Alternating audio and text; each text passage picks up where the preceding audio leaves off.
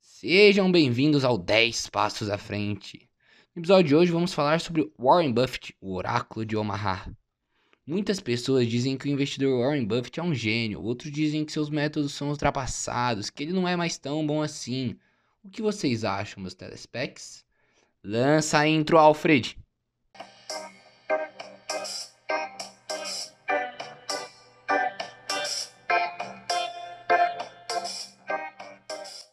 Um rei nunca deixa de ser um rei. Assim como disseram que o LeBron James estava velho demais, não manteria o nível, washed, o termo inglês que usaram para ele.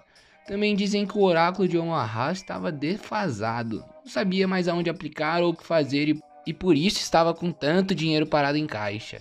Mais ou menos 128 bilhões de dólares em caixa. Pouca coisa, né? É. Com esse patrimônio, ele poderia comprar mais de 50% da bolsa brasileira. Esse dinheiro está lá esperando por uma boa oportunidade. E essa queda global derivada do coronavírus, do petróleo, da suspeita de ameaça nuclear da Coreia é uma incrível oportunidade, não só para ele, para Berkshire, como para qualquer outro investidor que tenha entendido o jogo. Como vou sempre dizendo em meu Instagram sobre o longo prazo, a importância do longo prazo, justamente por conta dessas crises. Aliás, esse episódio iniciado já pode ser chamado de crise? Desde quando Buffett começou, os métodos dele não mudaram e suas frases nunca fizeram tanto sentido como agora, para mim e para muitos investidores. Frases como só quando a maré baixa, você descobre quem estava nadando pelado. Nesses eventos você vê quem está se desesperando, quem está vendendo, quem está comprando, quem está fazendo o que realmente diz. Eu vi muitas pessoas que dizem para comprar quando a bolsa cai, dizendo para terem cuidado, para terem cautela, contrariando tudo que dizia indo contra o que a própria pessoa acredita. Viu uma galera como o Bruno Perini, Grant Cardone se desesperando, colocando trajes, se isolando do mundo. Não faz sentido.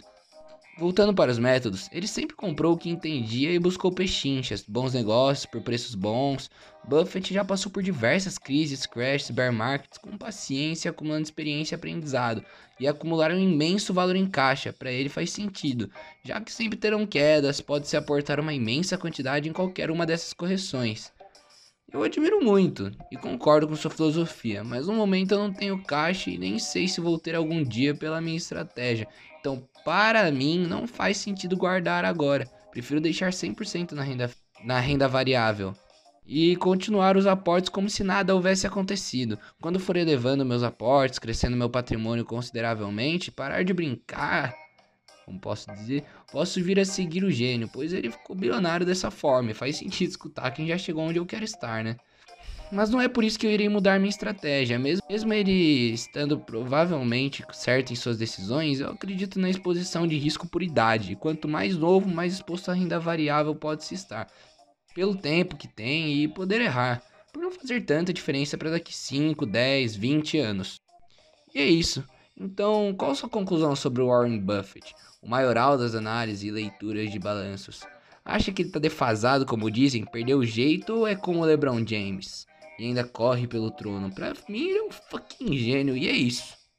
Agradeço quem ouviu minha voz chata e rouca até aqui e peço para que me sigam por aqui para não perder novos episódios e continuarmos enriquecendo juntos. Sigam-me nas redes sociais, principalmente Instagram, que posto conteúdos quase que diariamente. E enfim, vamos ficar ricos!